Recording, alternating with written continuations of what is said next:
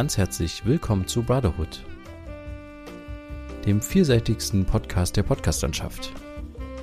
Mit Friedrich und mit Johann. Episode 199 Auf der Suche nach Reispapier.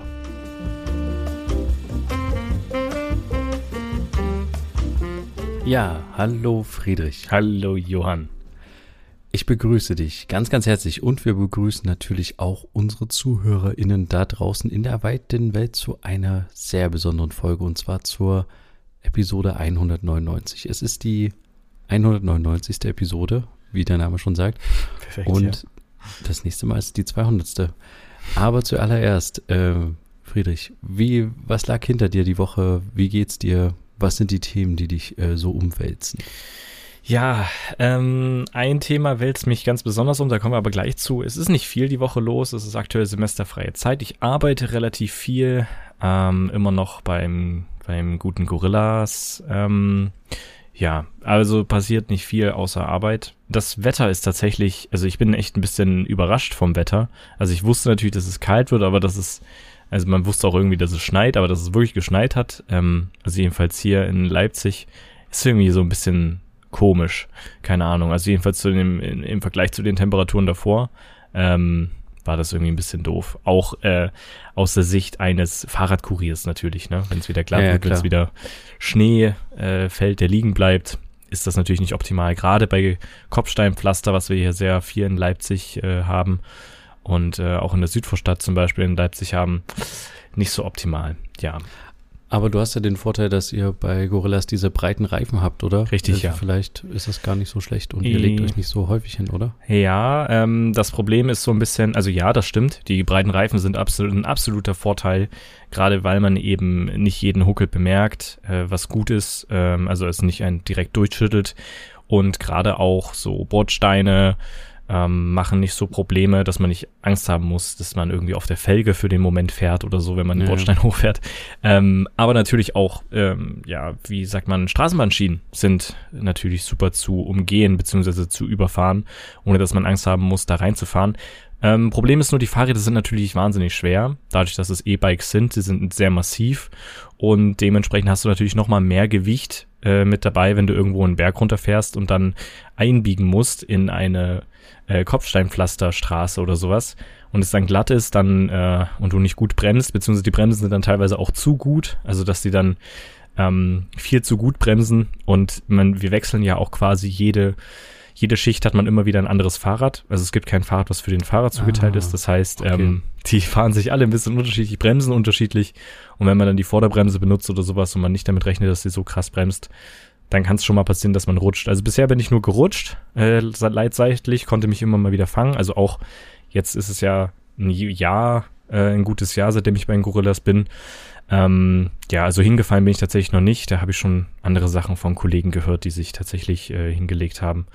Ähm, ja, ist alles irgendwie gut ausgegangen, aber die sind dann trotzdem krankgeschrieben natürlich, weil es äh, die auf die Seite fallen, Arm tut weh, irgendwas verstaucht oder auch tatsächlich gab es mal einen gebrochenen Arm. Also ja, äh, nicht so optimal, genau. Aber das ist so das Einzige, was mich so die Woche rumgetragen, beziehungsweise, ja, beschäftigt hat. Es gab noch ein anderes Thema, ähm, aber bevor wir dazu kommen, frage ich dir natürlich auch dich. Was hat dich die Woche äh, rumge rumgetrieben? Nee, was hat dich die Woche beschäftigt? Womit hast ja. du dich die Woche beschäftigt? Was, was ging bei dir ab?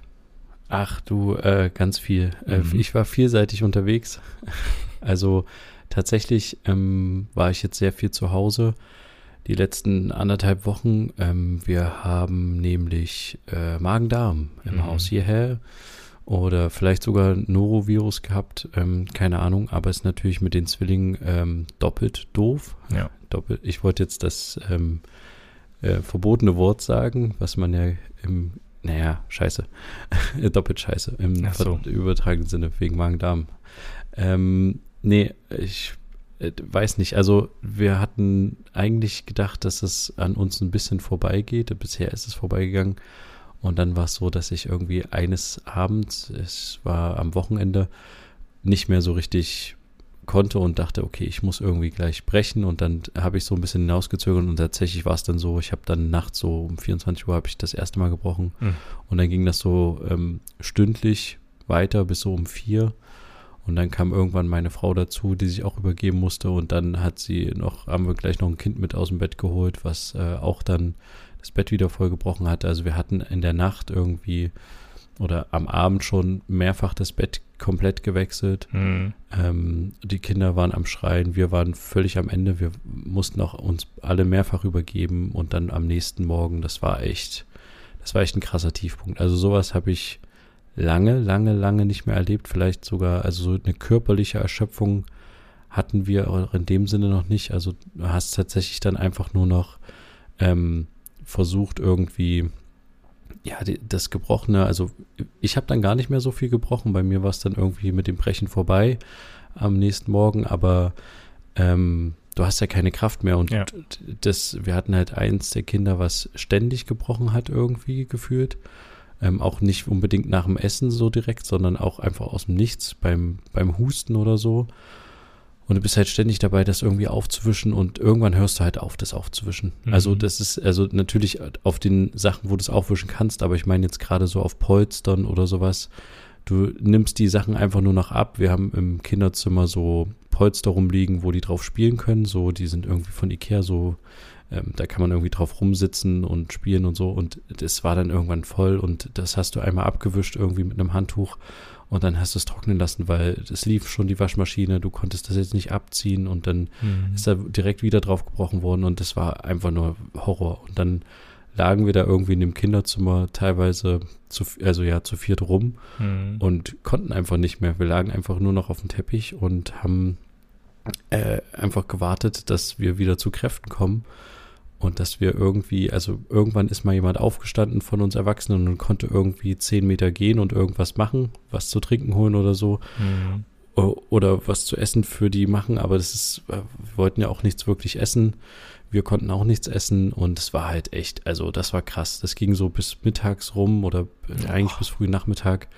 Da waren wir voll am Ende und wir lagen dann einfach nur noch da und haben teilweise da auch, wie gesagt, vor Ort dann geschlafen. Mhm. Ähm, und konnten einfach nichts mehr machen. Naja, und dann gegen Abend irgendwann ähm, war ich dann wieder einigermaßen bei Kräften, also im Sinne, dass ich halt irgendwie noch mehr machen konnte, habe dann weiter so Waschmaschinen gestartet und so, weil ähm, wir einfach Berge von Wäsche hatten. Und dann ging es natürlich von, wieder von vorne los. Ne? Also das Bett, was ich frisch bezogen hatte, dann mühsam wurde dann halt wieder vollgebrochen am Abend und äh, mhm. das äh, ziehst du dann wieder ab oder Teile davon und äh, denkst dir dann, okay, jetzt muss ich das wieder komplett machen. Naja, es war ähm, also der, der Samstag vor allem und die, die Nacht von Freitag auf Samstag waren richtig hart jetzt. Mhm. Und dann am nächsten Tag war so langsam Erholungsphase. Naja, auf jeden Fall bin ich jetzt damit immer noch beschäftigt. Das ist jetzt schon, liegt jetzt schon eine Woche zurück eigentlich, aber mhm. zumindest ähm, darmtechnisch sind die äh, beiden Zwillinge noch nicht komplett wieder eingestellt. Also ähm, ich muss ständig Windeln wechseln und die sind halt übervoll, mhm. obwohl da nicht viel Masse drin ist, aber es ist halt von der Konsistenz her schwierig, sagen wir so. Und, mhm. ähm, ja, und dann hast du halt irgendwie auch noch das Problem, dass du die halt dann auch immer mal duschen musst, gerade wenn das dann halt daneben gegangen ist. Ja und die aber überhaupt keinen Bock mehr drauf haben, so, ne? Also du tust sie dann, gerade heute war ich, ähm, meine Frau war arbeiten, wieder den ersten Tag nach dieser langen Phase, sie war jetzt auch äh, krankgeschrieben ein paar Tage und ähm, dann auch noch zu Hause wegen der Kids und wir hatten noch Arzttermine und so. Und dann ähm, bist du halt alleine da, hast irgendwie ein schreiendes Kind, was du duschen musst, weil es halt einfach dreckig ist. Und ähm, das andere sitzt dann daneben, will aber auch deine Aufmerksamkeit und auch irgendwie in den Arm genommen werden, gerade in der Situation. Du hast aber gerade ein anderes Kind in der Dusche stehen, was, was so schreit, als würdest du es irgendwie quälen, wo mhm. du dir mhm. denkst, ey, aber du kannst ja nichts machen, du musst es jetzt abduschen, damit du dann weiter voranschreiten kannst. Also es ist so ein, ja, ganz schön, war, war wieder ganz schön viel los jetzt, was das betrifft. Aber mhm. parallel habe ich auch noch ein bisschen ähm,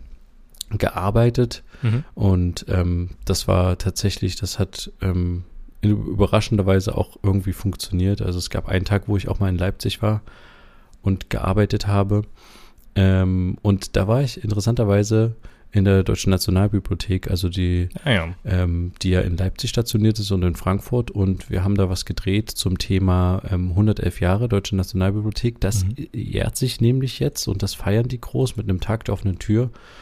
Und zwar kann man da einfach hingehen am 12. März und ähm, da sind viele Veranstaltungen. Wir haben da für den MDR was gemacht, auch so ein bisschen, um da hinzuführen. Und ich war da zwar schon ein bisschen mal, also ich glaube, ich war einmal in so einem Lesesaal und äh, in diesem Eingangsbereich habe da auch schon viel gedreht, auch mit Drohnen und sowas haben wir da auch schon mal gedreht. Ich weiß nicht, ob Mhm. wir zusammen auch schon mal da was Nee. gemacht haben. Aber ähm, auf jeden Fall ist man da, man kennt diesen Kubus, man kennt auch diese, diese großen Türme, die es da gibt. Mhm. Aber ich habe mich dann noch nie so mit beschäftigt, was da eigentlich alles drin ist. Und das ist ja, ist ja Wahnsinn. Wir waren auch in diesen Archiven so ein bisschen. Du kannst dir, ich habe Bilder gemacht als Beweis extra für dich. Also es ist, ist der Hammer. Also es gibt ja diese Büchertürme, die mehrere Etagen hoch sind, wo die einfach so, die haben ja so ein automatisches System, da tun die die Bücher in so Kisten und dann fahren die so in diese Türme hoch und Mhm. werden da abgelegt. Und ähm, die kriegen, ähm, rat mal, wie viele Bücher die jedes Jahr kriegen, Ach. in, wenn du es an Metern aneinander reißt quasi, Ach, Metern. die sie neu da verstauen müssen, also Neuerscheinungen, die die jedes Jahr da einpflegen müssen. Also es ist ja quasi dafür da, dass man ähm, Neuerscheinungen ähm, auf dem Buchmarkt zumindest, die öffentlich zugänglich sind, sollen da verwahrt werden. Mhm. Und ähm, die kriegen jedes Jahr vier Kilometer Regalmeter, laufende Regalmeter, die sie einpflegen müssen in ihr System. Deswegen müssen die jetzt auch schon wieder neu bauen oder wieder einen Mhm. Anbau machen. Das ist der, deren fünfter Anbau oder sowas, um das alles unterzubringen. Und das ist krass. Die haben ja nicht nur, die haben ja nicht nur ähm, Bücher da, sondern die haben ja auch Medien da. Und die kriegen viermal so viel digitale Inhalte, die sie auch online irgendwie, also beziehungsweise die sie auch in, auf ihren Servern speichern Mhm. müssen, in irgendeiner Form. Also wenn du einen Musiktitel hast, hast du ja auch immer, ähm, also äh, hast du vielleicht eine CD, die haben die auch physisch. Mhm. Und dann haben die natürlich noch die digitale Geschichte. Mhm. Und, oder bei manchen Sachen gibt es es inzwischen nur noch digital manchmal. Und dann müssen die das halt auch ablegen. Und wir waren zum Beispiel auch in diesem CD, CD-ROM-Bereich und da haben wir mal, da kannst du tatsächlich, also ich habe auch ein Video gemacht für Instagram, könnt ihr gerne mal gucken, da drehst du so an so einem Ding und dann gehen diese Regale so auf, ne? Also so wie man das so kennt aus so einem Archiv, unglaublich lange Meter und sowas. Und da war einfach mal ein Re- Regal voll mit äh, CD-ROMs von Steuern aus 1997, 1998. Steuersoftware, okay. Steuersoftware, Spartipps, alles Mögliche. So Quatsch, Flugsimulator habe ich da gesehen. Oh also nur in diesem einen Regal, wo ich dachte, das kann doch nicht wahr sein. So ein Quatsch müssen die da quasi, dafür müssen die ihren Platz hergeben. Aber es ist ja egal, weil es ist ja wertfrei. Also die sammeln und sammeln und sammeln einfach nur, weil wenn sie es bewerten würden oder eine Auswahl machen würden, genau, dann würden sie es halt bewerten. Richtig, ja. Und äh, das ist halt, das ist der Hammer. Und die machen halt so eine, ähm, also am Sonntag kann man sich da, oder ist der 12. ein Sonntag? Ich bin mir gerade unsicher. Ja, ist der Sonntag. Mhm. Kann man, äh, machen die auch so eine Tour, Hidden Places, da kann man hinter die Kulissen so ein bisschen gucken, ähm, so ein paar Führungen. Und das ist echt super spannend. Die haben da auch ähm, zum Beispiel einen, irgendwie einen Bücherschrank aus dem von der Familie Brockhaus, also die diesen Oha. Brockhaus-Dingsbums haben. Es stand da einfach so im, im Keller, so halb einfoliert, irgendwie so ein komischer Schrank. Und die haben da ganz viele so Druckanlagen alt und so. Und jetzt das erste Buch ist nämlich von ähm, äh, 1913, müsste es ja dann sein. Mhm. Nee, Quatsch. Nee, ist es 1913? Das allererste Buch? Nee, von 1912, genau. Was die, was die quasi Ach so. abgelegt haben. Okay, ich dachte schon, ja. Und die sortieren tatsächlich oder ge- vergeben Nummern nach dem Eingangsdings. Äh, Dings. das heißt, das allererste Buch, was die haben, hat auch die Nummer 1. ah, okay. Mhm. Und rat mal, was, also Ach, ich habe es nicht gesehen, aber rat mal, wie das heißt und was das für ein Buch ist von 1912 oder von 1913. Ist das vielleicht einfach irgendein Liederbuch? Deutsche Nee, es ist ein Volkslieder? Sachbuch. Sachbuch, Nee. okay. Es ist Mm. ein Sachbuch und es trägt den Titel äh, Wie baue ich ein Haus? das war das erste Buch. Okay. Also ich habe es nicht gesehen, das hat uns der Redakteur nur erzählt. Der hat da schon ein paar Mal dazu gedreht zu dem Ganzen. Mhm. Und äh, also es ist total spannend. Die haben ja auch diese ganzen Lesesäle, die quasi da verfügbar sind. Ähm, wir haben auch in diesem Archiv geguckt, wo du nur Karteikarten hast, also alles voller Karteikarten, wo du halt einfach nur die Bestände quasi so sehen kannst und dann weißt du, wo was abgelegt ist und Mhm. sowas. da ging es dann einfach ganz viel um Lieder, Noten, was weiß ich, die sammeln sogar Druckwalzen von so Papier, äh, also wie so jede, jede Druckerei beziehungsweise jede Papierhersteller hatte früher halt auch ein Wasserzeichen. Hm. Die werden halt zum Beispiel auch gesammelt Ach, oder sowas. Und ja. Also da ist ganz viel Zeug drin und das ist halt direkt in Leipzig um die Ecke und es gibt, es gibt auch einen anderen Standort in Frankfurt. Hm. Die sammeln auch und es war wohl früher so, dass durch die durch die äh, Teilung war halt die Nationalbibliothek, die früher auch noch anders hieß, war halt quasi ähm, in Leipzig und dann war halt die Teilung und dann hat sich der Westen halt gesagt, oh Mist, äh, jetzt müssen wir aber auch unsere Bücher sammeln. Und dann hat man aber immer, haben die Verlage wohl so auch immer ein Exemplar nach Frankfurt und eins nach Leipzig geschickt. Mhm. Und so ist das jetzt auch immer, dass du quasi zwei Exemplare dann schickst, der Verlag oder wie, auch immer das genau läuft, weiß ich nicht. Mhm. Und eins wird dann quasi abgelegt in Frankfurt und eins in Leipzig. Mhm. Und ähm, die äh, teilen sich das dann untereinander irgendwie auf. Gibt es irgendwie ein System. Aber es ist, ich finde es voll crazy. Ja, ich war da also, noch nie drin. Also ich habe es immer nur von außen gesehen. Ähm, aber das wäre natürlich mal ein Blick wert, ähm, da mal reinzuschauen. Ich weiß nicht, es ist ja eine Bibliothek, also kannst du dort unbegrenzt rein theoretisch dir auch das allererste Buch, was die eingelagert haben, ausleihen oder darfst du das nur da drinnen lesen oder darfst du es gar nicht? Mhm. Genau, du darfst es nur in den Lesesälen lesen, du darfst die Sachen nicht ausleihen. Mhm. Es ist tatsächlich so, dass du dir das äh, angucken kannst. Mhm. Die haben drinnen aber auch zum Beispiel ein Musikstudio, ein Tonstudio. Oha. Und dadurch, dass die sehr alte Sch Schallplatten auch haben oder auch so Shellackplatten und äh, wenn du wenn es davon keine digitale Aufnahme in irgendeiner Form gibt von so einer Platte, aber die haben die Platte, kannst du dort auch beantragen, dass sie dir eine digitale Kopie zur Verfügung stellen und dann wird in diesem Studio für dich diese Shellac-Platte aufgenommen, ah, damit ja, du die dann digital hören kannst. Oder du kannst auch dich da hinsetzen in so, ein, in so eine Tonkabine und kannst dir so Sachen quasi anhören oder so. Also hm. es ist, hat ein übelstes Potenzial, mhm. hat natürlich irgendwie so normale Bibliotheksöffnungszeiten, aber du kannst da hingehen und äh, kannst das echt nutzen. Und ich, also ich wusste, dass es das gibt. Ich wusste auch ungefähr, was die machen und so. Mhm. Aber was da eigentlich für ein, für ein Schatz dahinter ist, es war mir irgendwie kein, kein richtiger Begriff. Also das fand ich echt krass. Ja, mir tatsächlich auch nicht. Mich würde, würden jetzt natürlich die Bilder interessieren, die ich noch nicht gesehen habe, die wir dann sicherlich auch auf Instagram veröffentlichen. Ähm, ja, das äh, klingt auf jeden Fall sehr, sehr spannend. Die Frage ist natürlich, wie lange kann man das dann noch so fortsetzen? Können die jederzeit immer weiter anbauen und immer was draus setzen oder müssen die dann irgendwann noch einen anderen Standort eröffnen, der dann weiter sammelt? Oder werden dann alle Sachen digitalisiert und es fliegen dann Sachen dadurch halt raus oder? Nee, ich glaube nicht, dass alles digitalisiert wird, weil die ja auch diese ganzen alten Platten und so auch noch haben. Ja. Dann geht es ja tatsächlich darum, das auch physisch vorliegen zu haben, nicht nur mhm. digital. Mhm. Aber wenn du jetzt zum Beispiel von diesen Steuersoftware-Geschichten redest, klar, die sollen es nicht bewerten, hast du ja gesagt, also die, die sammeln es halt nur. Aber muss man dann nicht irgendwann drüber nachdenken, ähm, ob Was man auszusortieren. Jetzt, ja, aussortiert, beziehungsweise es muss ja nicht, also dass nee. man es digitalisiert und dann sagt, das ist deren Aufgabe. Ja, okay, die gut. Sind, dafür, dafür sind die da, dafür existieren die, das zu sammeln. Ja, okay, Hier zum krass. Beispiel, ich habe hab extra ein Foto gemacht, äh, damit ich es vorlesen kann. Hier, 3D-Führerschein von 2010 als DVD. Führerscheintrainer 2012. Das steht da alles nebeneinander. Oder Quicksteuer 2012, 2013. äh, Financial Office 2012, 2013, 2014. Nochmal 2012. Also es ist. Äh, oh nee. Das ist ja Wahnsinn.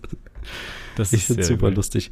Aber ich habe ähm, tatsächlich, wir, wir hatten jetzt nicht so die wir haben nicht alles Mögliche gedreht, wir haben halt auch viel erzählt bekommen in den Interviews und so. Ja. Ich habe ein paar Bilder gemacht, die können wir auch auf jeden Fall zur Verfügung stellen, aber ich kann tatsächlich auch wirklich nur empfehlen, geht da gerne mal am Sonntag hin. Guckt mhm. euch das mal an, gerade die Leipziger, die vor Ort sind.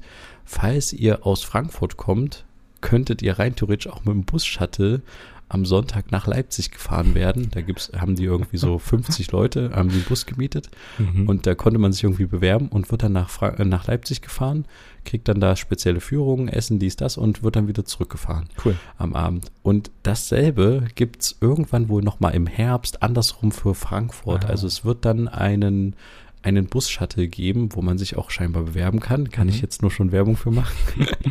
kann man einen Tagesausflug nach Frankfurt machen, sich da die Bibliothek angucken, Mhm. Führung machen und so und wieder zurück. Ähm, ich weiß nicht, ob man den das auch einfach als günstige Fahrkarte nutzen kann, also als kostenlose Fahrkarte nutzen kann. Das Stimmt. würde ich jetzt mal nicht empfehlen, aber ähm, find, ich finde es total spannend und ähm, ja, ich habe mich, glaube ich, jetzt ein paar Mal wiederholt. Aber ich denke auch die ganze Zeit so, was passiert, wenn da ein Feuer ausbricht oder Genau, das irgendwie so. Mhm. Also klar, du hast den anderen Standort noch in Frankfurt Mhm. und dementsprechend scheinen die auch die Sachen so ein bisschen doppelt da liegen zu haben. Ich weiß Aber- nicht, ob die zu 100% alles doppelt haben. Aber digitalisieren die das sowieso? Also, dass sie es sowieso nochmal digital haben? Oder ist es nur physisch da und nur auf Anfrage kann es dir digital noch zur Verfügung gestellt werden? Das weiß ich nicht. Mhm. Also ich glaube, ich, ich weiß nicht, ich war in einem Vorraum zu so einem Magazin, wo die die CDs hatten. Da waren Mhm. wir vier drin und da saßen zwei Leute an so einem an Rechnern, die hatten ganz viele CD-Laufwerke und haben da CDs reingeschoben. Mhm. Ich weiß nicht, ob die digitalisiert haben oder ob die geguckt haben, ob die CDs funktionieren, Mhm. ob die nur einen Funktionstest gemacht haben. Ja. Keine Ahnung. Da bin ich mir jetzt, äh, weiß ich nicht genau. Und ähm, hatten wir nicht irgendwie mal erst vor kurzem drüber gesprochen, dass die irgendwie planen, Twitter zu digitalisieren? Ja, genau. Genau. Das war sogar letzte, letzte Folge. Ja, Okay. da, die wollte ich unbedingt noch fragen Ah. den Chef, aber da bin ich dann nicht mehr dazu gekommen, Schade, wie die das okay. eigentlich anstellen wollen. Mhm. Äh, ich weiß nur, dass das irgendwie ein Uni, Uni-Projekt gleichzeitig noch ist oder noch ein, Ah, okay. ich weiß nicht, wie sie es machen, aber ähm, in dem neuen Gebäude, was sie planen, was auch wieder ein Mehrgeschosser wird, mit mehreren Kellern, wie auch immer, ähm, wollen sie halt dann auch, es wird nicht ganz so groß wie diese Büchertürme, die es schon gibt. Mhm. Das sind ja irgendwie 20 Stockwerke oder so, keine Ahnung. Ähm, und aber, aber er meinte irgendwie, wir müssen mal gucken, wie tief sie in den Keller können, aber vielleicht so vier, drei, vier Etagen in den Keller. Und da sollen auch auf jeden Fall mit Server wieder mit rein, Mhm. ähm, weil die einfach Serverkapazitäten brauchen. Ja. Und das ist halt auch die Zukunft. Richtig. Ja, ähm, ja. und der, der Chef, der irgendwie in Leipzig ist, der scheidet auch irgendwann aus, äh, jetzt dieses Jahr. Mhm. Er ist auch schon ein bisschen, bisschen älteres Semester und er meinte halt dann so im Interview, er hätte total Lust, weil es gerade so einen Umbruch halt gibt ins Digitale, bei seinem Nachfolger oder bei seiner Nachfolgerin einfach Praktikant wieder zu sein und wieder von vorne anzufangen, weil er das so spannend fand. Also der hat so voll, voll für seine Sache gebrannt. Cool. Das war total cool. Ähm, ja, aber das kann ich tatsächlich nur empfehlen. Wer da Lust hat, am Sonntag, dem 12. Man geht da, glaube ich, ab 10 Uhr einfach an den Tresen hin und holt sich ein Ticket für die jeweiligen Führungen. Mhm. Aber die sind natürlich kostenlos, aber man muss halt, weil begrenzte Personenanzahl und so. Und äh, dann kann man da durchgehen äh, oder durchgeführt werden. Mhm. Ja, Okay. also eine ganz klare Empfehlung. Das äh, kann ich nur an der Stelle sagen. Mhm. Ja, was äh, sonst noch so passiert ist, es war Weltfrauentag am Richtig, 7. ja. März. Mhm. Und ja, ich weiß nicht, äh, mir war das, also klar, ich habe vom Gender Pay Gap schon mal gehört, ich nehme an, du auch, Ja. ähm, dass es halt einfach einen, ja, einen krassen Unterschied gibt.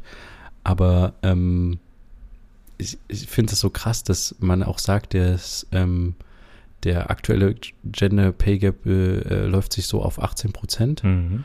Und umgerechnet sind das halt 66 Kalendertage, die Frauen unbezahlt arbeiten. Und wenn man das halt umrechnet auf das Jahr, ähm, arbeiten die quasi bis zum 7. März, also bis neulich, ähm, symbolisch unentgeltlich und werden danach äh, erst quasi richtig bezahlt. Also Boah. wenn man es gleichberechtigt sieht, ne, von dem Mhm. gleichen Lohn.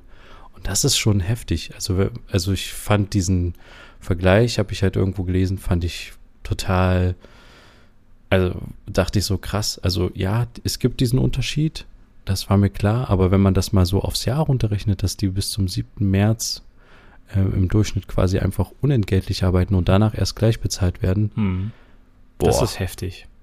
also das, Also ja, Ja. man, man bekommt das natürlich immer so, so mit. Das wird ja natürlich immer angesprochen, aber es geht nat natürlich auch immer wieder unter. Aber gerade jetzt so zu dem besagten Tag, äh, ja, kam das natürlich jetzt wieder. Und jetzt ist natürlich die Frage, wie geht's damit jetzt weiter?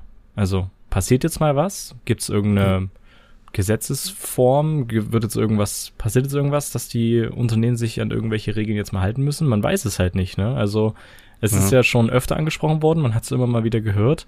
vielleicht setzen sich auch einzelne Unternehmen dafür ein, das irgendwie die, die Lücke zu verringern. Ich weiß irgendwie nicht, warum man anstrebt, es nur zu verringern, anstatt es einfach gleich zu bezahlen. Ähm, ja, also irgendwie ist es eine merkwürdige Diskussion und immer so, und ja, wir müssen auf jeden Fall und klar und dann wird wieder ein Jahr vergehen und dann haben wir wieder den ja. äh, Weltfrauentag und dann, ja, kommt wieder das Thema auf. ich glaube, schade. das Hauptproblem, also klar, da zählen auch noch andere viele Sachen rein, wie zum Beispiel äh, Kinder kriegen. Das ist ja nat natürlich so, dass dann immer das Problem an der Frau natürlich hängt, weil sie das Kind kriegt und sie hat dann den Nachteil im Job und so. Ja, und da das hast du jetzt ungünstig formuliert, aber ich weiß, wie du das meinst. Es, es, ja, ist halt, es wird also, ihr zugeschoben als Problem, genau, aber es ist natürlich genau. kein Problem. Das muss man ja, ja vielleicht nochmal sagen. Aber sie hat halt immer den Nachteil Richtig, jobtechnisch ja, dahingehend. Ne? Leider, ja. Und auch äh, genauso wird gesellschaftlich von ihnen halt auch erwartet, dass Frauen sich um die Kinderbetreuung kümmern. Also auch jetzt zum Beispiel, wenn ich ähm, zu Hause bin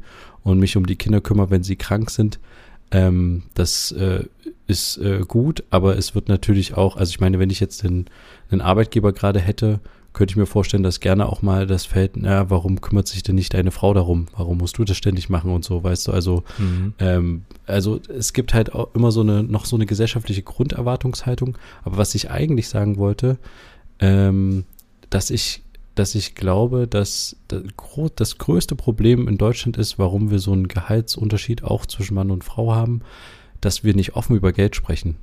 Ja. Und ich, mhm, also vielleicht. wenn wir öfter oder nee, nicht öfter doch, auch öfter, aber vor allen Dingen offener über Geld sprechen würden, was verdiene ich? Und ohne diesen äh, dass jetzt jemand neidisch auf einen ist, weil er so und so viel verdient. Und es geht auch nicht darum, damit zu prahlen, aber dass man einen Vergleich hat, dass man so sagt, okay, krass, du verdienst so und so viel, finde ich gut, aber warum verdiene ich nur so wenig? Okay, mhm. dann muss ich vielleicht mal mit meinem Chef reden, weil sonst kann ich ja nicht, also wenn ich nicht weiß, was meine, meine Kolleginnen verdienen, kann ich ja auch schwer sagen, ey, ich verstehe gar nicht, Digga, ich verdiene 200 Euro weniger im Monat, aber wir machen dieselbe Arbeit woran liegt denn das? So. Also das kann ich aber nur machen, wenn ich untereinander miteinander rede und sage, hey, wie viel verdienst du, wie viel mhm. verdienst du? Und dann halt auch ehrlich miteinander reden. Und ich glaube, das sind wir irgendwie nicht so. Das, das könnte auf jeden Fall so sein, dass es ein Teil, natürlich ein Teil mit dazu beiträgt, dass das irgendwie nicht so alltäglich besprochen wird. Ne? Also, dass es alltäglich auf den Tisch kommt, weil man eben nicht drüber redet. Das ist ja. irgendwie schon richtig. Ich weiß nicht, aber ja, es ist ja nicht nur so damit prahlen, sondern es ist ja auch so, dass es vielleicht einem unangenehm ist, dass man wenig verdient, wenig Geld hat, wenig. Ja, das ne, auch, ist, klar. Ich glaube, das Prahlen ist da, glaube ich, gar nicht Aber so das Problem. Das, da freuen sich, glaube ich, eher Leute, das, wenn sie das erzählen können. Aber ich, ich finde das, ich finde das viel, viel, also ich finde das gut, wenn man darüber redet und damit offen umgeht, weil äh, das bringt mir doch auch, wenn ich weiß, okay, der Gegenüber ist halt nicht so vermögend. Das ist aber doch jetzt nicht schlimm. Also klar, mhm. ich glaube, wir Menschen sind dann halt eher so gestrickt, dass man schnell aufeinander herabguckt oder wir sind so gesellschaftlich erzogen, dass man so irgendwie, ich meine auch durch die Schule, dass man immer durch, durch Noten und sowas, man will besser, besser, besser sein oder man vergleicht sich untereinander. Ja. Und dementsprechend will man halt auch nicht, wollte man ja auch in der Schule vielleicht nicht immer seine schlechte Arbeit zeigen und sagen, hey, ich habe eine 5 bekommen oder so. So, also man hat ja nicht irgendwie äh, gesagt, hey, guck mal, ich habe eine 5, yeah, sondern man hat die dann lieber schnell in die Schultasche äh, gesteckt, die Note, und hat dann so einfach nicht mehr drüber geredet, wenn die anderen ja. gesagt haben, oh, ich habe eine 1 minus, ich muss mal noch zur Klassenlehrerin gehen, vielleicht kriege ich noch eine 1, weißt du? Ja. Dann hast du dir gedacht, ja gut, okay, ich habe eine 5, was soll ich machen? Also, ähm, mhm. also ich finde das irgendwie schade. Ich finde das total schade, weil nicht nur jetzt mit dem Gender Pay Gap, sondern ich finde es halt auch generell, dass wir halt voneinander, was ist daran so schlimm, über Geld zu sprechen ähm, und sich darüber zu bewusst zu sein, okay, ich habe keine Ahnung, das und das Gehalt, ich habe die und die Ausgaben, aber auch gleichzeitig, äh, ich meine auch, ähm, ja, okay, das Thema will ich jetzt lieber nicht aufmachen. Nee. okay, okay. da ziehe ich zurück. Aber ja, ja, ich weiß nicht, kann man das jetzt einfach so von, von heute auf morgen ähm, quasi für sich selber beschließen, dass man jetzt mehr über Geld redet? Also, wie kommt man Nein, da jetzt auch aus der Situation irgendwie raus oder kann die Nein, aber ich habe zum Beispiel angefangen, generell immer mal Leute auch zu fragen, was verdienst denn du? Also so, gerade okay. auch mhm. ähm, natürlich in meinem Bereich. Mhm. Ja gut, das, bei dir ist es nochmal vielleicht wichtiger in deinem Bereich, ähm, wenn man diese in diesem selbstständigen Bereich ist, gerade ja. als Kameramann etc., was kann man an Preisen verlangen und so, ja. Hm. Genau, aber ich versuche gerne auch mal Leute, wenn, wenn ich mit denen rede oder sowas, die und die erzählen mir irgendwie von ihrem, äh, keine Ahnung, Job oder Jobangebot gerne auch, frage ich gerne auch immer, was verdienst du? Oder ich habe hm. zum Beispiel auch gerade mit meinem, äh, mit meiner alten Firma, ähm, habe ich viel mit dem Azubi zusammen gerade gearbeitet, der da jetzt gerade seinen Abschluss macht. Wir schneiden gerade an einem Film, der schon seit fünf Jahren in der Firma rumliegt und da schneiden wir einfach, also ich schneide unentgeltlich weiter, damit der Film endlich fertig wird. Mhm. Und er ähm, ist halt der Azubi, er muss es machen, ähm, wenn sein Chef das sagt. Und äh, ich habe mit ihm auch schon über Geld gesprochen und äh, er hat eine ganz andere Gehaltvorstellung als ich damals. Also mhm. er geht halt wirklich anders ran, so nämlich nach dem Motto fair bezahlt werden. Und ja. ich war damals einfach nur froh, nicht mehr nur das Azubi-Gehalt von 400, 500 Euro zu kriegen, sondern irgendwie krass, ich krieg 800 Euro am Ende netto raus, wie heftig so. Mhm. Aber ähm, er sagt dann halt irgendwie, nee, äh, ja, ich vielleicht, vielleicht muss ich da irgendwie ein bisschen mehr kriegen und verstehe ich voll. Und dann habe ich auch gesagt, ja, auf jeden Fall, versuch, dass du, keine Ahnung, 1200 netto rauskriegst, vielleicht sogar 1500 und so. Und dann, ja, meinst du wirklich und so. Und dann haben wir uns so ein bisschen so Tabellen angeguckt und so. Also ich finde, ich finde das total wichtig, dass man irgendwie darüber auch offen spricht. Und klar grätsche ich da mit meinem Ex-Chef rein, ne, und, äh, äh ja, äh, instrumentalisiere quasi oder äh, wie auch immer, ähm, gebe dem kleinen Azubi irgendwie einen Hinweis, dass er sich auf jeden Fall nicht übers Ohr hauen lassen soll. Aber warum nicht? Ich meine, mhm. ähm, äh, das Geld muss kommen, das Geld muss wieder rausgehen in die Mitarbeitenden und das finde ich vollkommen okay. Also mhm.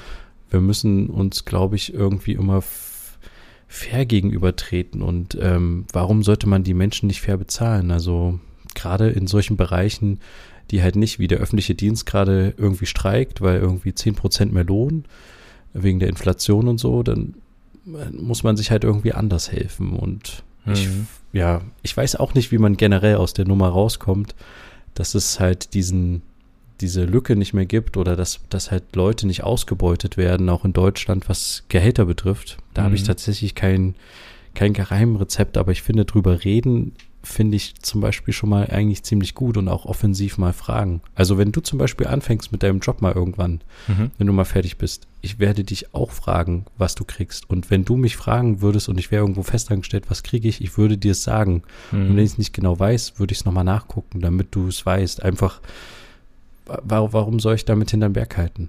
Also, ja, ich finde, also mh, als du jetzt das am Anfang angesprochen hast, ähm, dass es mit dem Geld, über Geld reden sowas in Deutschland schwierig ist, ging ich jetzt tatsächlich nicht nur vom Gehalt aus. Ich ging allgemein auch über, übers, äh, vom Vermögen aus, dass man so erzählt, ja, ich habe das und das und so und ich ja. investiere vielleicht auch, um ein bisschen selber Altersvorsorge zu machen oder so, in entweder in Aktien, ETFs, Kryptowährung hoffentlich nicht so, aber weißt du, wie ich meine?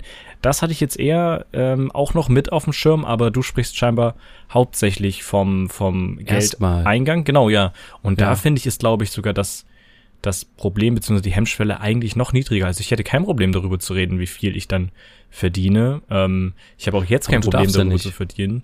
Ich, Eigentlich, laut Arbeitsvertrag. Ach so, ach so. Also meistens, du bist ja meistens dazu verpflichtet, dass du es nicht sagen ja gut, darfst. Wenn ich so. in einem, wenn ich in einem 450 bzw. 520 Euro Job verdiene, dann ist natürlich die Frage schon irgendwie wieder hinfällig aktuell. Von daher ja, okay. geschenkt. Ja. Aber ähm, ja, okay, interessant.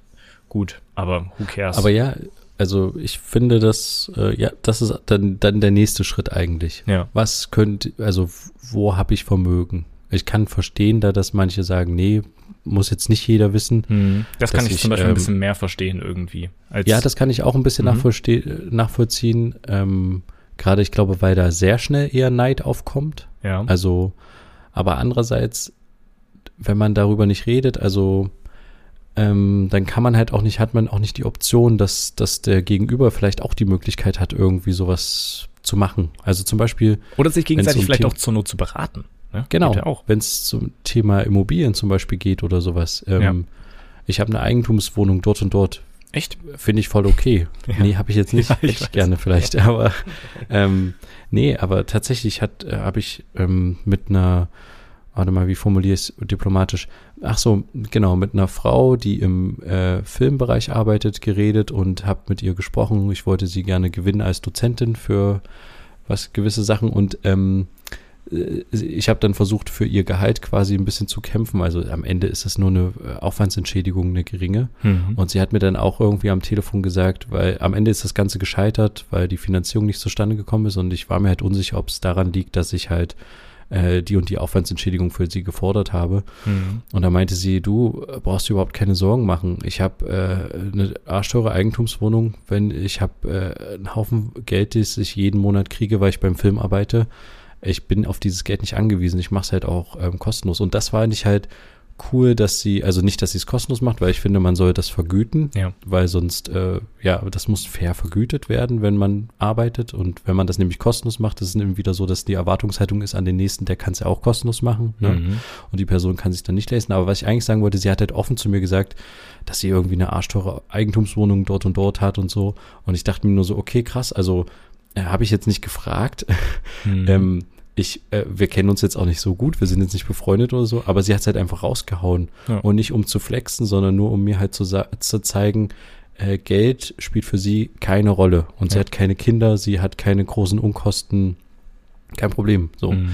Und ähm, ja, weiß gar nicht, wie ich drauf gekommen bin, aber das finde ich halt auch spannend. Also, äh, ne, ich weiß jetzt, dass sie eine Eigentumswohnung hat und ich weiß, dass sie sich um ihre Zukunft keine Sorgen machen braucht. Das ist doch mhm. cool. Das ist doch cool. Schon. Das ist einfach zu wissen so.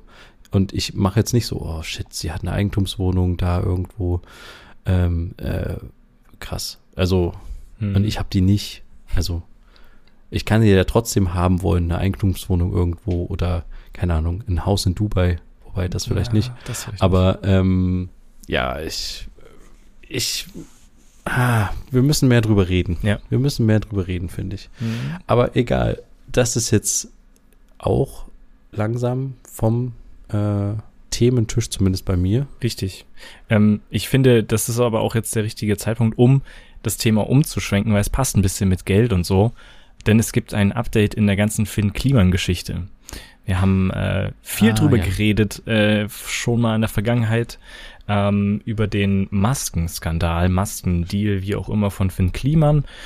Und er hat jetzt vor sechs Tagen, äh, ist er wieder auf Instagram aktiv geworden, seitdem er seit dem 3. Juni 22 nicht mehr aktiv war und hat das Ganze wie folgt geschrieben. Es sind zwei Screenshots aus seinen Notizen auf dem iPhone. Und da hat er folgendes geschrieben. Ich lese einfach mal vor, Zitat.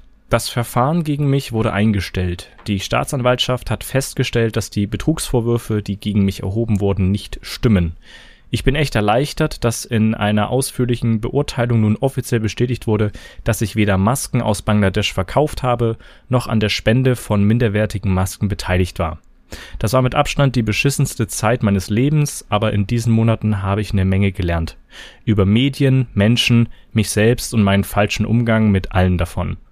Ich habe den Fokus verloren und ohne genaue Prüfung Unternehmen mit meinem Gesicht werben lassen. Dafür habe ich zu Recht auf den Deckel bekommen und einer Geldbuße zugestimmt. Die darf ich an gemeinnützige Organisationen zahlen. Es wird sich vieles verändern, vieles wird leiser und anders, aber ich werde jetzt anfangen und nur noch in die Zukunft blicken. Danke an alle, die mir Zeit gegeben, äh, die mir Zeit gegeben und mir geglaubt haben. Los geht's. So. Okay, also ist er zurück. Er ist zurück und das auch direkt am nächsten Tag mit einer Instagram-Story, wo er mit seinem Bruder und mit seinem Opa irgendwas singt. Also Instagram-Stories hatten wir von Finn Kliman auch nicht mehr gesehen. Also es geht jetzt scheinbar weiter. Der Fall ist jetzt vom Tisch und es ist sehr interessant, wie die Resonanz jetzt darauf ist. Finn Kliman ja, wie, das würde mich jetzt interessieren. Genau. Äh, wird das viel geliked oder wird er viel, weil es ist ja nur gegen Geldbuße, äh, ja irgendwie so. Richtig, das, das, Verfahren jetzt, wurde ja ganz kurz, eingestellt. Das, genau, das Verfahren wurde eingestellt gegen eine äh, Geldbuße quasi, die er zahlen kann. De dem Ganzen hat er zugestimmt. Ne? Also es wurde vorgeschlagen, du zahlst 20.000 Euro an gemeinnützige Organisation und damit wäre das ja alles vom Tisch. Ähm, dem Ganzen hat er zugestimmt. Interessanterweise sein Kollege Tom Tom Ilbruck, Heißt das so? Ich ja, glaube, so genau. hieß er. Hab, der also der Bruder. eigentliche Geschäftsführer von Global Tactics, die damals die ganzen Klamotten und auch Masken produziert haben und sowas, lief alles über diese Firma. Der hat zum Beispiel so einer ähm, so, einer, Deal. so einem Deal nicht zugestimmt und will das Verfahren weiterführen. Das bedeutet, da läuft es nochmal ein bisschen anders, aber gegen ihn gibt es auch nochmal andere Vorwürfe. Äh, genau, aber jetzt so im Verhältnis äh, haben wir hier jetzt 151.000 Likes, aber trotzdem auch 6.275 Kommentare darunter, wo sich sehr viele, ähm, ja, auch tats tatsächlich möchte gern Juristen mittummeln, ähm, weil die hier verschiedene Paragraphen mit anbringen. Ich ähm, ja, es ist, also pass auf, es ist sehr interessant, denn er schreibt ja davon, dass offiziell jetzt bestätigt wurde, dass er nicht schuldig ist. Ja, das stimmt ja nicht. Dann genau. wäre er freigesprochen worden. Richtig, die also. ganze, die, richtig, du hast es schon richtig erkannt. Ähm, das hat zum Beispiel auch Christian Solmecke jetzt endlich in einem Video, worauf ich lange gewartet habe, ähm, gesagt. Das verlinken wir euch auch mal unten in unseren Shownotes, könnt ihr euch gerne mal angucken. Der YouTube-Anwalt hat wieder gesprochen und hat gesagt, ähm, das Verfahren ist eingestellt worden nach einem bestimmten Paragraphen. Ich will damit gar nicht irgendwie langweilen, aber es ist am Ende so, er ist nicht unschuldig, er ist aber auch nicht schuldig. Also es ist ein Zwischending, das heißt, wir sind jetzt auf dem gleichen Stand wie vorher. Die Vorwürfe stehen im Raum und es ist weder entschieden, ob er schuldig ist, noch ob er unschuldig ist. Am Ende muss er halt eine Geldstrafe zahlen dafür, dass das Verfahren eingestellt wurde. Und das ist irgendwie ähm, interessant, äh, wie das Gericht das entschieden hat. Es hieß dann irgendwie einfach, naja, ähm, die Vorwürfe, beziehungsweise die ganzen, also der eigentliche Vorwurf, er hätte minderwertige Masken ähm, aus Bangladesch verkauft, jetzt zum Beispiel auch an Konsumenten in Deutschland, der stimmt wohl scheinbar so dann nicht. Ähm, die Leute aus Deutschland haben scheinbar wirklich auch Masken aus Portugal gekauft. Ähm, und am Ende hätten selbst die Bangladesch-Masken keinen Schaden angerichtet, weil die trotzdem eine gute Qualität hatten. So hieß es irgendwie. Ja. Dementsprechend hätte es keinen Schaden für den Endverbraucher gegeben. Fertig. Trotzdem gibt es eine Art, ich bin halt kein Jurist, ne? Deswegen schaut euch gerne das Video an. Eine Art Verstoß gegen den anderen Paragraphen, ein anderes irgendwie Gesetzbuch, was irgendwie dieses Werberecht ähm, beziehungsweise die Werbung allgemein so ein bisschen ihn da abstraft, weil er quasi mit seinen Aussagen irreführende Werbung geführt hat, könnte man jetzt sagen. So würde ich es jetzt einfach mal formulieren für mich. Ja, ähm, ja. Und das ist tatsächlich eher das, wo sie ihn wahrscheinlich dran gekriegt hätten, aber gesagt haben, wir lassen das jetzt einfach hier so. Ähm, das öffentliche Interesse ist auch, wie sagt man dann, äh, nicht so gegeben, obwohl es irgendwie auch Quatsch ist. Und deswegen hier 20.000 Euro zahlen an gemeinnützige Organisation, dann ist das vom Tisch.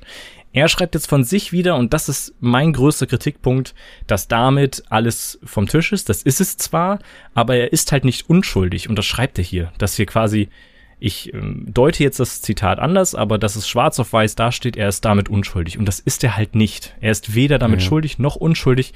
Die Vorwürfe sind nach wie vor da. Er hätte es direkt damit kommunizieren können, dass es eingestellt ist gegen eine Geldstrafe und es das Thema damit jetzt abgeschlossen ist, aber trotzdem es halt kein Urteil in dem Sinne gibt. Und das, ja, hat er auch so in der Welt ähm, in einem Interview genauso gesagt gehabt und so. Also es ist ähm, sehr traurig okay. irgendwie. Aber es soll jetzt ja. weitergehen.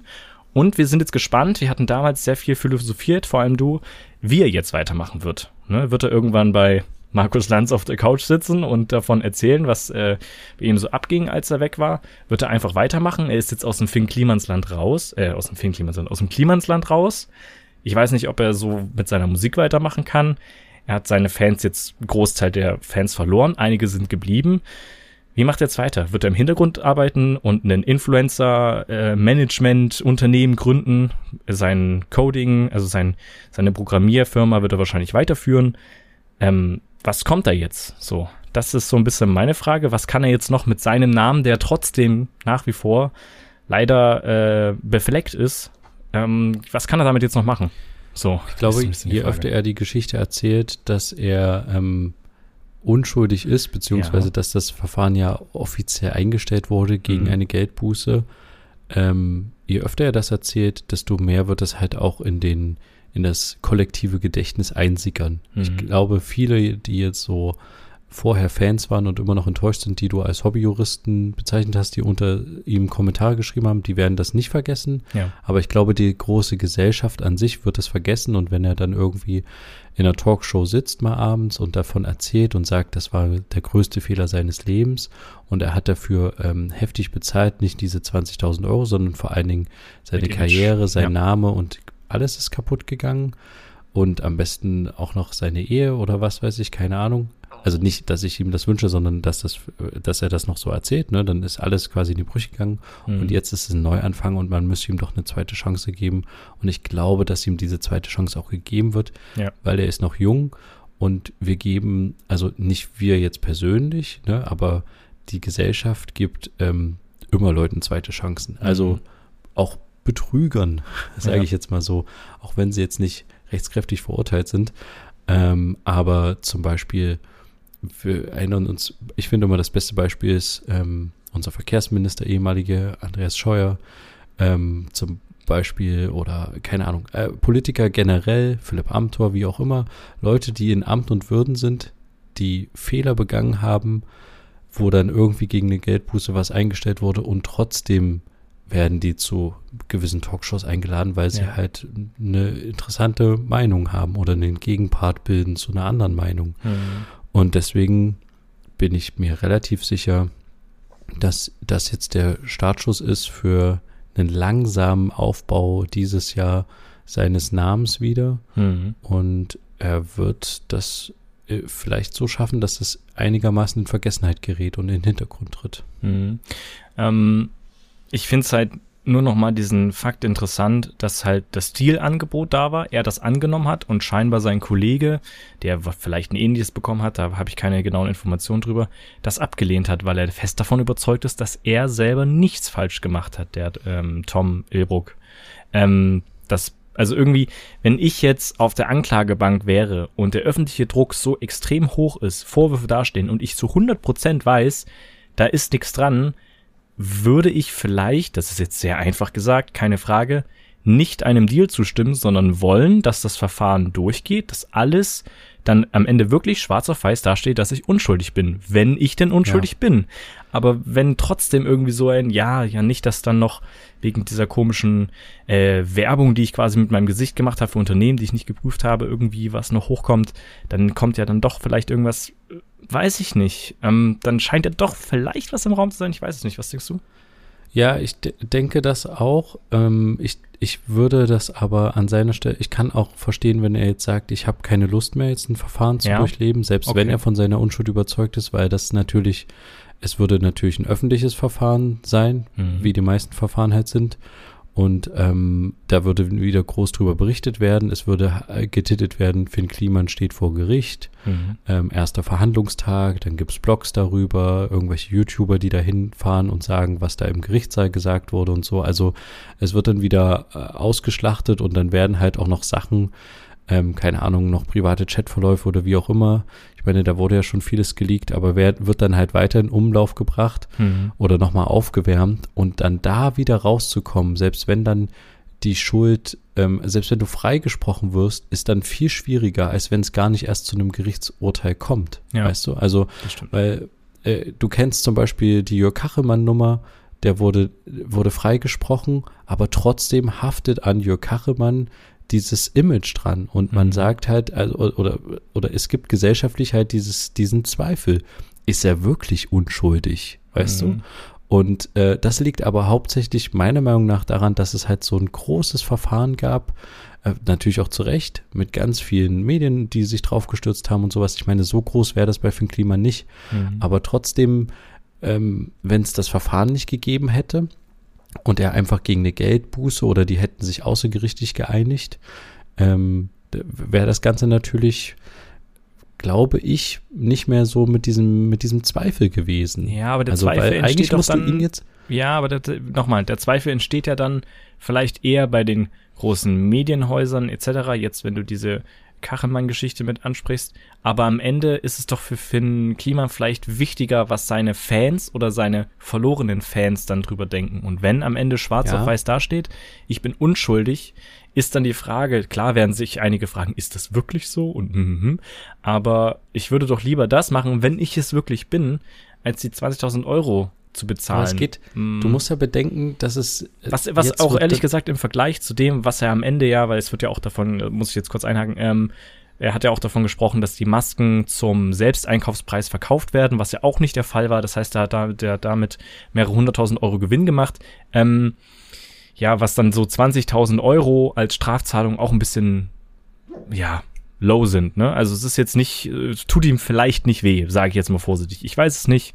Ähm, man merkt auch, ich bin da sehr emotional, weil mich dieser, dieser Mann sehr enttäuscht hat und nach wie vor jetzt immer noch enttäuscht. Deswegen ähm, ist das einfach eine sehr emotionale, äh, aufgeladene Diskussion für mich. Aber, Aber trotzdem eine Sache noch dazu, ja. ganz kurz. Also das Problem wäre halt auch, jetzt wird dann halt Anklage erhoben und dann gibt es ein Gerichtsverfahren, was irgendwie vielleicht ein, zwei Jahre dauert, wenn es blöd kommt, weil es hat keine Dringlichkeit. Hm. Und dann muss er erst wieder auf anfangen, seinen Namen zu reinzuwaschen. Und er weiß ja trotzdem nicht, selbst wenn er unschuldig ist oder sagt, dass er unschuldig ist, was kommt wirklich beim Urteil final raus? Gibt es vielleicht eine kleine Restschuld, die ihm dann, und dann kann er nicht von Freispruch reden. Und dann ist es jetzt vielleicht einfacher zu sagen, ach komm, ich bezahle ja. jetzt einfach die 20.000 und das Thema ist dann erstmal durch. Klar. Lass mal wieder Ruhe rein und dann versuche ich mich sukzessive wieder aufzubauen. Ich das ist ja dann auch am Ende mit Sicherheit keine Entscheidung, die er alleine getroffen hat, ist ja klar. Er hat Anwälte da, er hat ja. mit Sicherheit auch irgendwelche PR-Berater da, die ja auch schon das besagte Video vielleicht mit beobachtet haben. Ähm, da sein richtiges Entschuldigungsvideo, wo es so aussah, jetzt macht er selber die Kamera an, was viel zu hochwertig produziert war dafür, dass es auf Instagram war. Das hatten wir alles schon.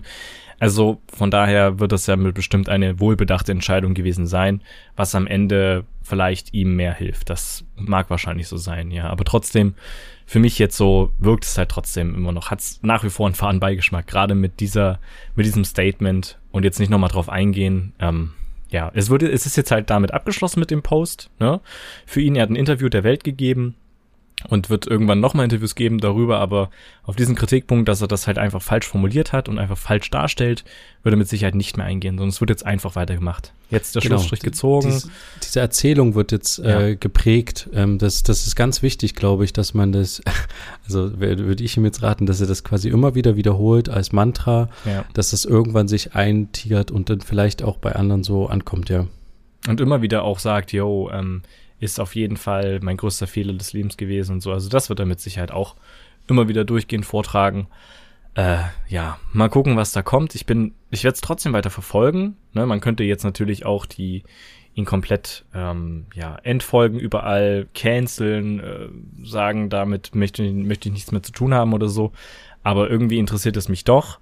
Aber ich bin nach wie vor sehr enttäuscht und für mich hat diese dieses Ende dieses Urteils irgendwie nichts Positives so richtig. Ähm, ja, deswegen, außer dass er 20 Euro, äh, 20 Euro, ja, 20.000 Euro ärmer ist, ähm, was ich aber nach wie vor, wie gesagt, ein bisschen fürs Verhältnis zu wenig finde. Aber wenn es so ein Deal ist, ich weiß da auch nicht, was sind da für Summen im Raum, kann das so einfach entschieden werden? Wird es anhand seines Einkommens bemessen und nicht anhand des Gewinns, was er mal gemacht hat mit äh, Hunderttausenden von Masken oder so, keine Ahnung weiß ich nicht, wie das da berechnet wird, müssen wir mal rauskriegen.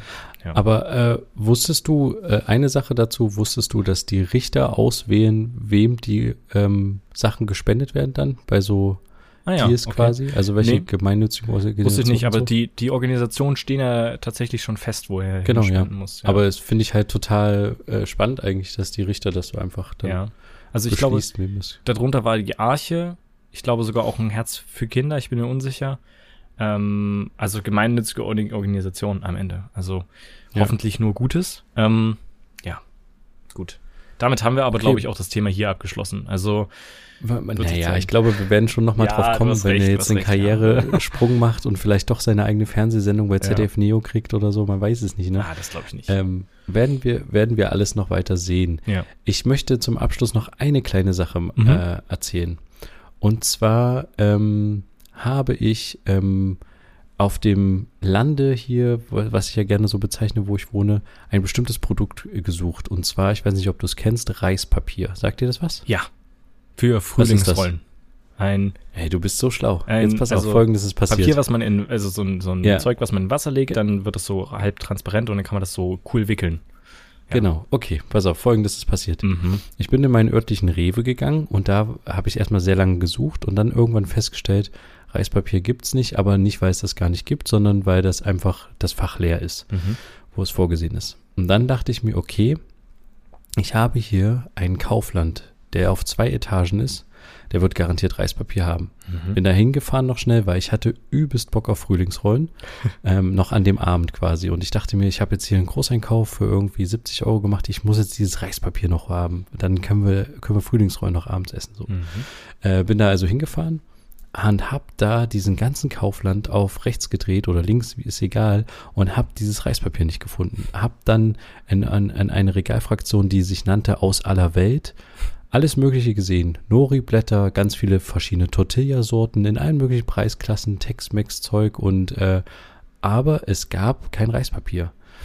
Dann bin ich zu zwei Mitarbeitenden gegangen, einem Mann, einer Frau, mhm. die gerade ein Regal eingeräumt haben. Dachte mir extra, ich frage mal zwei Leute, weil vielleicht habe ich Glück und einer kommt mit und zeigt es mir. Mhm. Und habe gefragt, haben Sie Reispapier? Und dann bekam ich erstmal die Antwort, Hä, was, was ist denn das? Naja, äh, das ist so, das sind so runde Fladen, die sind so dünn und ich dachte eigentlich, dass die bei aus aller Welt sind und so. Ach, äh, okay, Sie meinen sowas wie Nori-Blätter für Sushi. Ich so, nee, nicht Nori-Blätter, aber ich meine so Reispapier für so Frühlingsrollen. Ah, okay, sagt dann die Frau. Ja, okay, kenne ich ja. Mhm. Weiß ich nicht. Und dann hat, hat die Frau zu dem Mann gesagt, ruf mal die so und so an. Hat der die so und so angerufen auf seinem Telefon und hat gefragt, sag mal, haben wir sowas wie Nuri-Blätter, was man nimmt für Frühlingsrollen? und, und sie, die andere Frau im Hintergrund anscheinend so, naja, vorne halt bei Aus aller Welt irgendwie. Und da hat er gesagt, ja, ich, ich zeig's ihm. Und äh, ist dann mit mir da hingegangen. Und ich habe gesagt, ja, okay, wir können das jetzt hier nochmal durchschauen. Ich habe das gefühlt eine halbe Stunde angeguckt, das Regal. Es ist nicht aufgetaucht, das Reispapier. Hier sind Nori-Blätter. Hier ist kein Reispapier. Es wäre schlau, wenn das genau hier daneben stehen würde.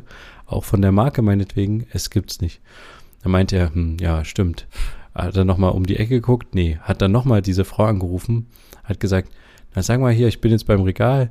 Also hier gibt's nur äh, Nuri-Blätter, aber ich brauche halt das, was so wie Nuri-Blätter ist. Und ich so, ne, das heißt Reispapier, habe ich ihm nochmal gesagt. Und er meinte, ja, Reispapier. Und dann meinte er, nee, wenn wir es hier nicht haben, haben wir es nicht. Okay, gut. Dann bin ich wieder rausgegangen. Ich war sehr gefrustet, weil ich war sehr lange in diesem Kaufland, weil, wie gesagt, zwei Etagen. Die musste erstmal alleine durchsuchen und mhm. dann mit Mitarbeitern das ganze klären. Es hat gedauert.